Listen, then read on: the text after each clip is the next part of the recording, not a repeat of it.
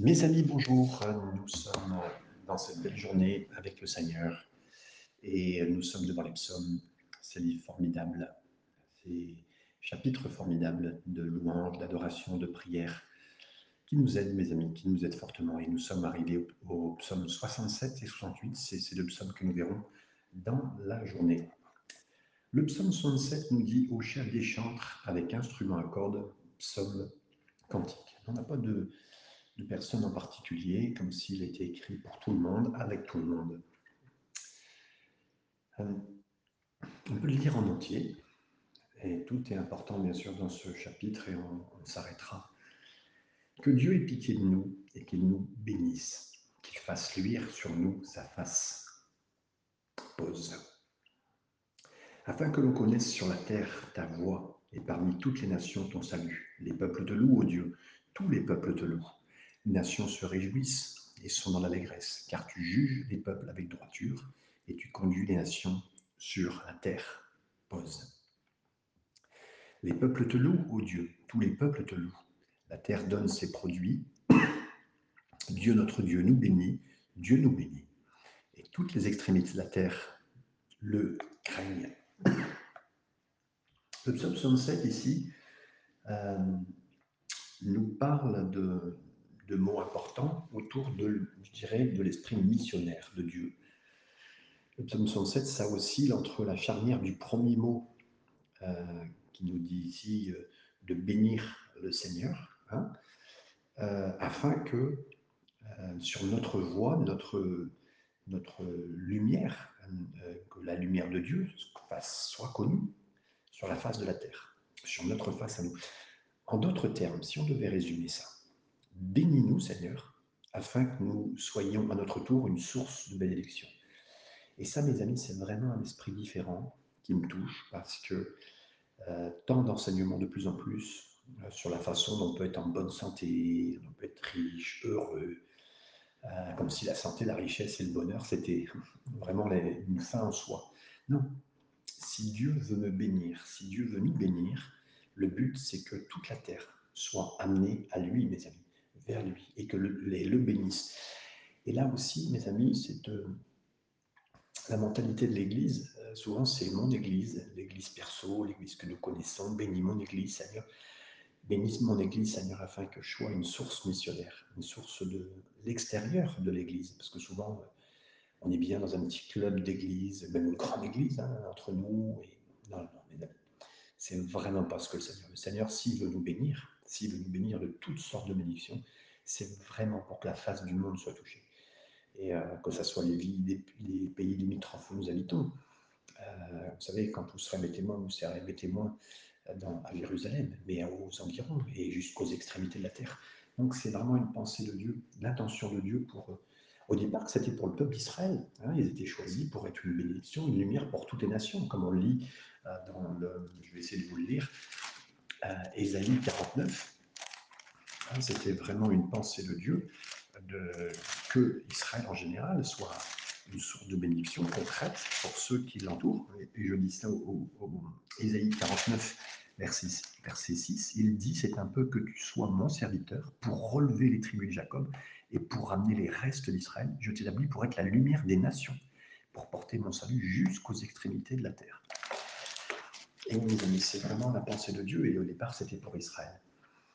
J'ai été touché plusieurs fois par euh, Oswald Sanders, qui était vraiment un homme qui a apporté euh, des réveils de Dieu, euh, la sainteté de Dieu, des choses très particulières et très concrètes. Et lui a beaucoup poussé à, bien sûr, l'évangélisation personnelle des églises, le feu de Dieu dans des, soirées de réveil. Il commençait des soirées d'évangélisation et de réveil jusqu'à temps que le feu dans une ville, et il partait pas sans qu'il y ait le feu et sans que le feu puisse continuer tout seul. Donc c'était vraiment... voilà. Et Dieu donc nous rappelle ici que nous sommes choisis, on est choisis, euh, et que euh, choisis pour être une lumière pour les nations, afin qu'elles voient en la beauté du Seigneur en nous, la réalité, qu'ils soient tirés vers moi, dit Dieu. Et les Juifs, regardaient dehors pour, euh, pour tendre la main vers un monde qui était perdu dans les ténèbres. Mais en fait, ils auraient dû être une lumière, un témoin de qui est Dieu.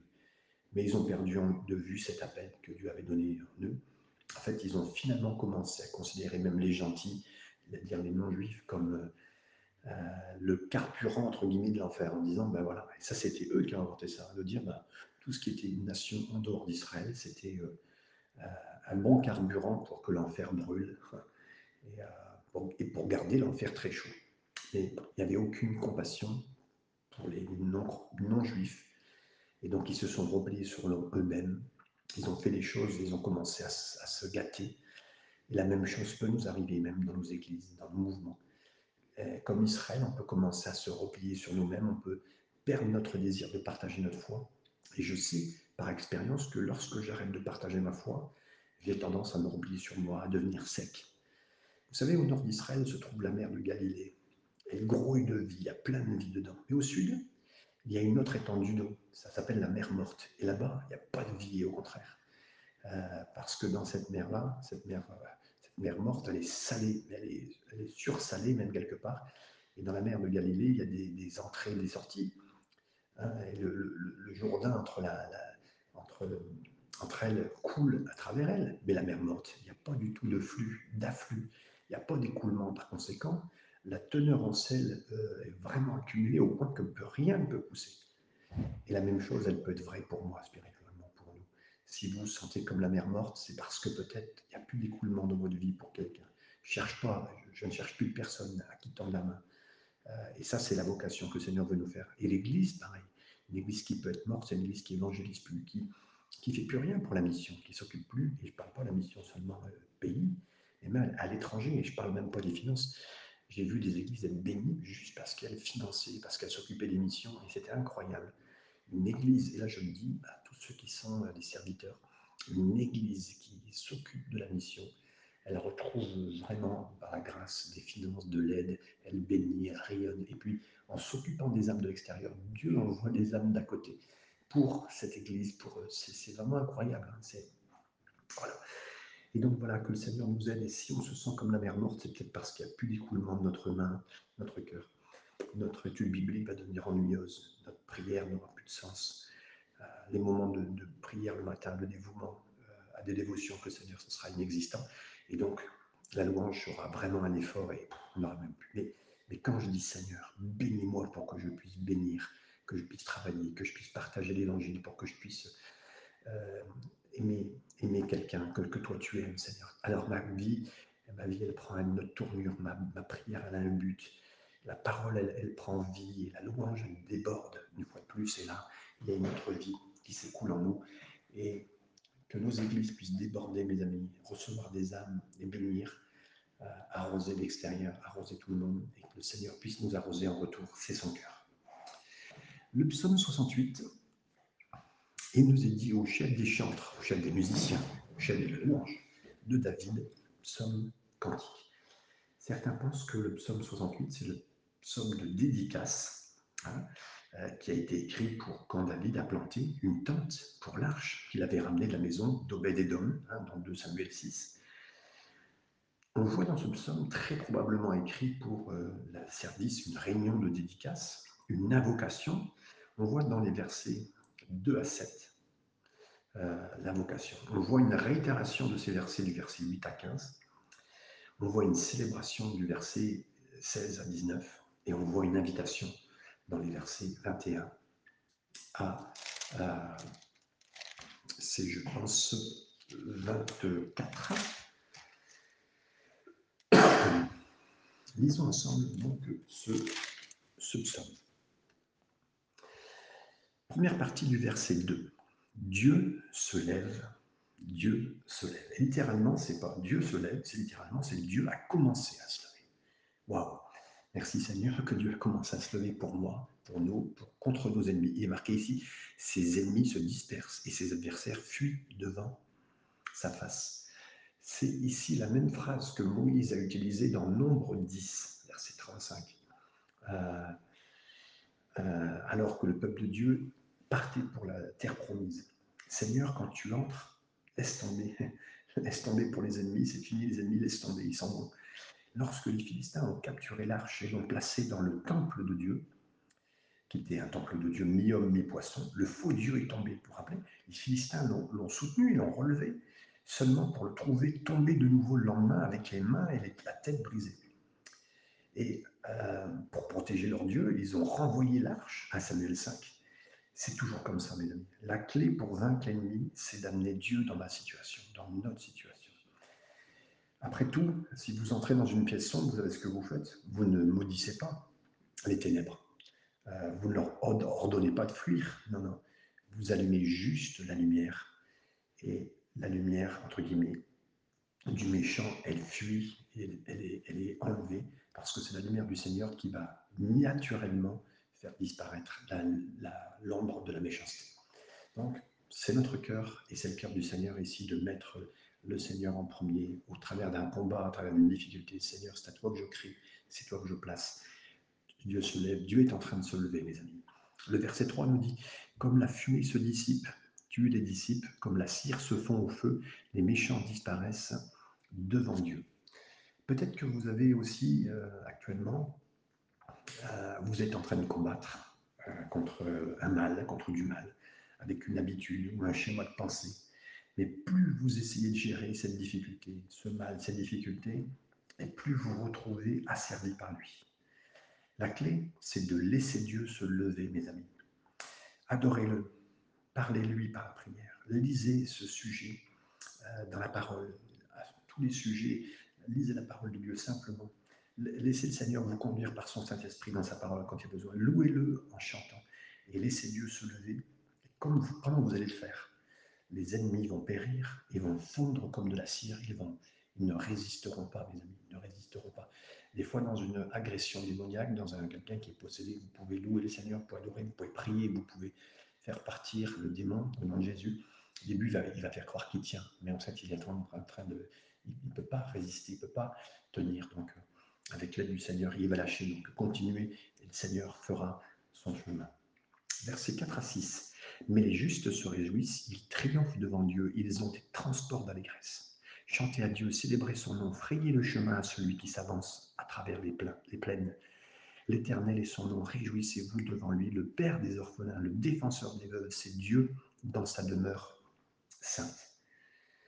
Réjouissez-vous dans le Seigneur, mes amis. Chantez les louanges du Seigneur. Mes amis, c'est un père pour les orphelins. C'est, il s'occupe des veuves, mes amis. En fait, tout au long de l'Écriture, on voit que Dieu a un engagement très particulier pour ceux qui sont sans défense. Si vous êtes une veuve, si vous êtes veuf, euh, Seigneur vous bénit parce qu'il veut être avec vous. Si vous êtes quelqu'un d'orphelin, et on le sera tous un moment un autre parce qu'on perdra nos parents, ou si vous êtes orphelin presque de naissance parce que vos parents vous ont laissé abandonner, ou peut-être qu'ils sont morts, qu'importe, mais il s'occupera de vous. Et euh, le Seigneur a toujours eu une attention et un avantage particulier pour ceux qui sont sans défense. Et si euh, ça vous est arrivé, vous saurez, vous découvrirez qu'il sera avec vous et que vous pouvez compter sur lui. Qui que vous soyez, mes amis, je dis Amen à cela. Le verset 7, le début du verset nous dit Dieu donne une famille à ceux qui étaient abandonnés, littéralement ceux qui étaient euh, solitaires. Waouh Vous savez quoi? La Bible dit il n'est pas bon que l'homme soit seul. C'est ce que Dieu a déclaré quand il a créé Adam. Il l'a vu, il a dit c'est pas bon qu'il soit seul. Dès qu'il a eu besoin d'Adam, avant qu'Adam ne sache qu'il avait besoin de quelqu'un, Dieu lui a dit une chose je vais te demander de donner le nom à tous les animaux. Vous avez déjà vu ce passage? Et pendant que Adam a commencé à dire euh, bah, Tiens, c'est Madame Girafe, Monsieur Girafe, tiens, Monsieur Hippopotame, Madame Hippopotame. Et là, il s'est rendu compte ben, Moi, je suis Monsieur Adam, mais c'est qui la personne qui est avec moi? Vous savez, ça a créé euh, quelque chose. Il s'est rendu compte qu'il avait besoin d'un partenaire pour eux, mais pour lui, il s'est dit Mais pour moi. Et donc, c'est sans être conscient de son besoin, dans quel but Dieu lui faisait parler de cela? Ben, Pour accomplir ce. Car c'est pendant qu'Adam donnait que Dieu a créé une femme, une épouse, un complément pour lui.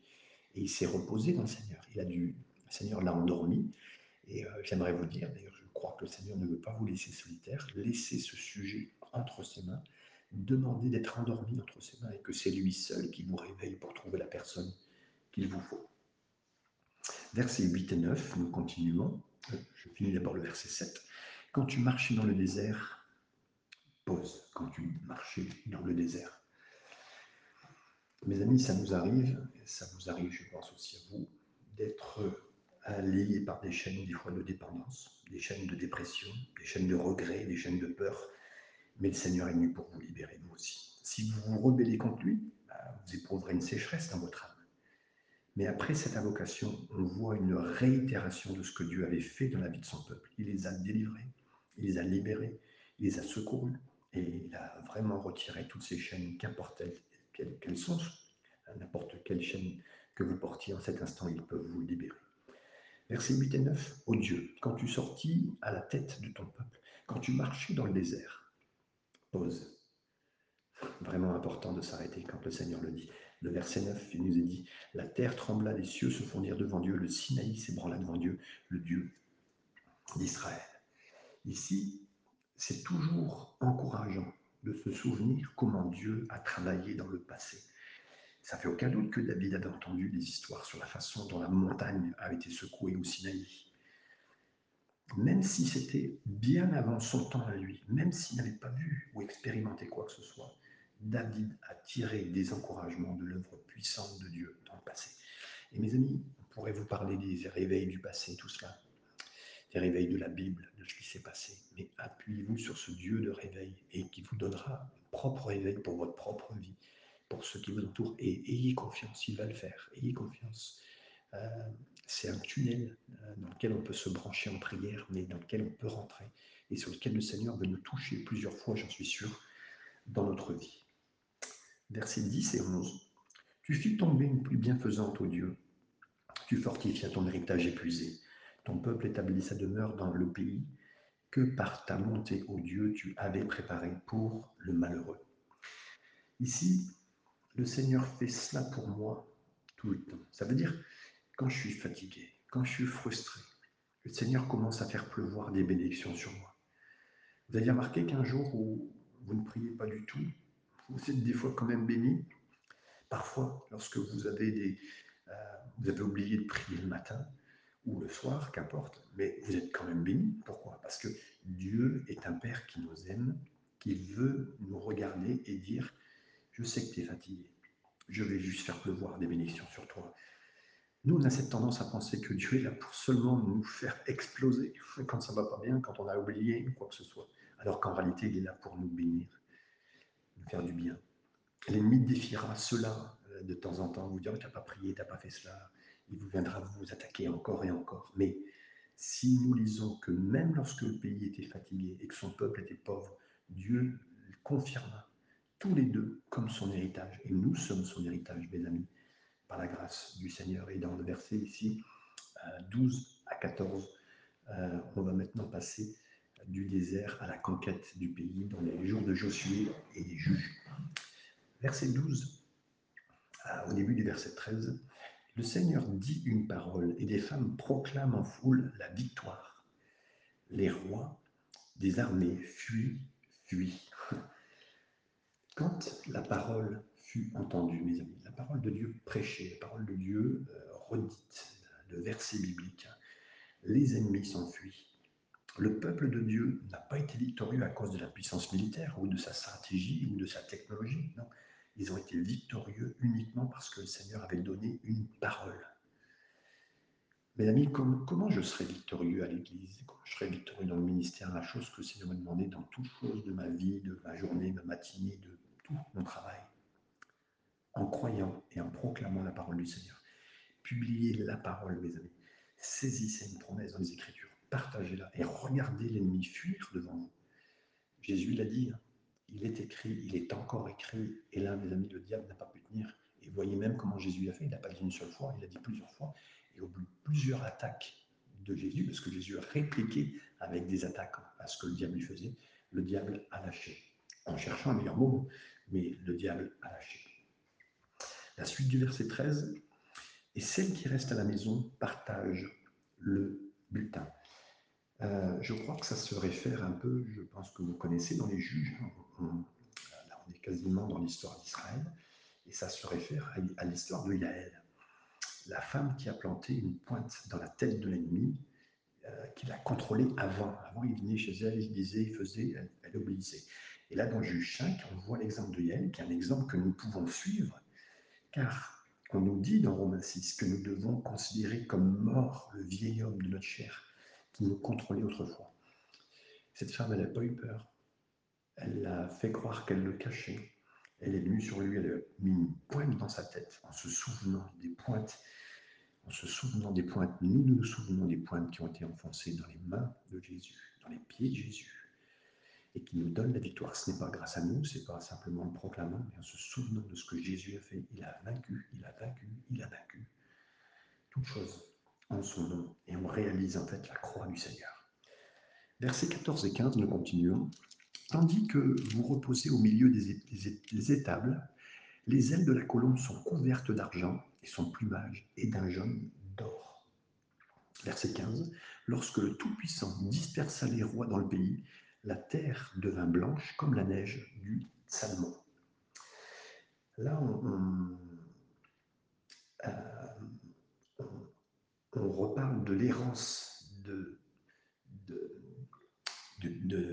de, l'Israël qui était au départ passé dans le désert, maintenant c'est terminé, mais le peuple de Dieu était dans la terre promise. L'ennemi a été soufflé, soufflé, mes amis, comme des flocons de neige dans un blizzard. Et du verset suivant qu'on va voir, 16 à 20, nous voyons maintenant la célébration de leur situation actuelle. Et donc le Seigneur est capable de souffler, mes amis, la neige un peu comme ça avec son vent. Hein, s'il faut faire dégager l'ennemi, c'est ce qu'il va faire. Ayez confiance en lui et mettez ça en prière. Le Seigneur va le faire. Verset 16 à 17. Montagne de Dieu, montagne de Bazan, montagne aux cimes nombreuses, montagne de Bazan. Pourquoi montagne aux cimes nombreuses avez-vous de l'envie contre la montagne que Dieu a voulu pour résidence? L'Éternel n'en fera pas moins sa demeure à perpétuité.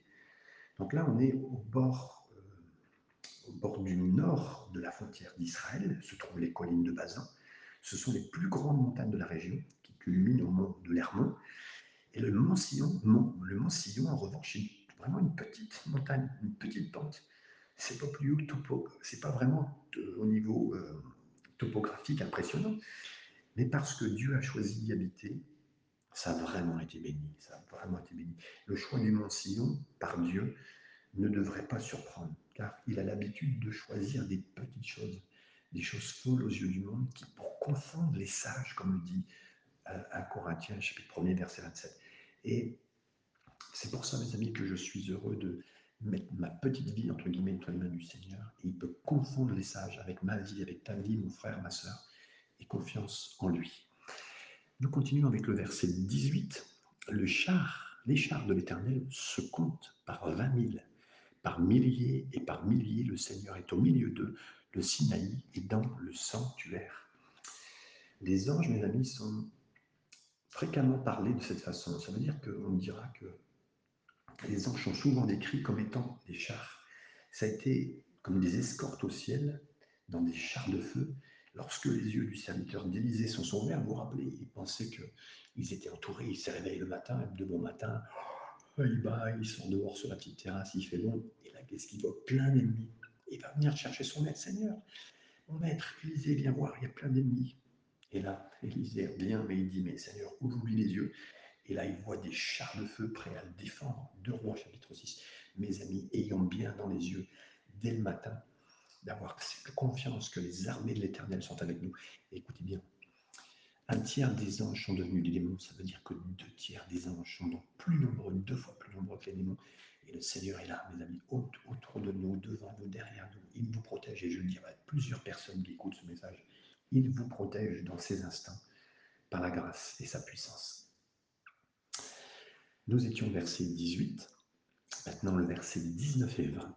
Tu es monté sur, sur la hauteur, tu as amené tes captifs, tu as pris en don des hommes, les rebelles habiteront aussi près de l'éternel Dieu. Béni soit le Seigneur chaque jour. Quand on nous accable, Dieu nous délivre. Pause. Et là, cette mention initiale des captifs qu'on voit ici euh, se réfère quand il y avait une victoire militaire. Euh, donc là, il y a eu sûrement des, des, gens qui ont été en captivité, qu'on a pris dans une victoire, d'un combat qui a eu lieu et on les mettait là.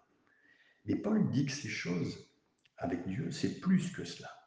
Le fils de David, qui est monté non pas au sommet d'une colline, mais qui est monté à la croix et après jusqu'au ciel, à l'époque de l'Ancien Testament, ceux qui mouraient ne pouvaient pas aller directement au ciel parce que Christ n'était pas encore mort pour leurs péchés.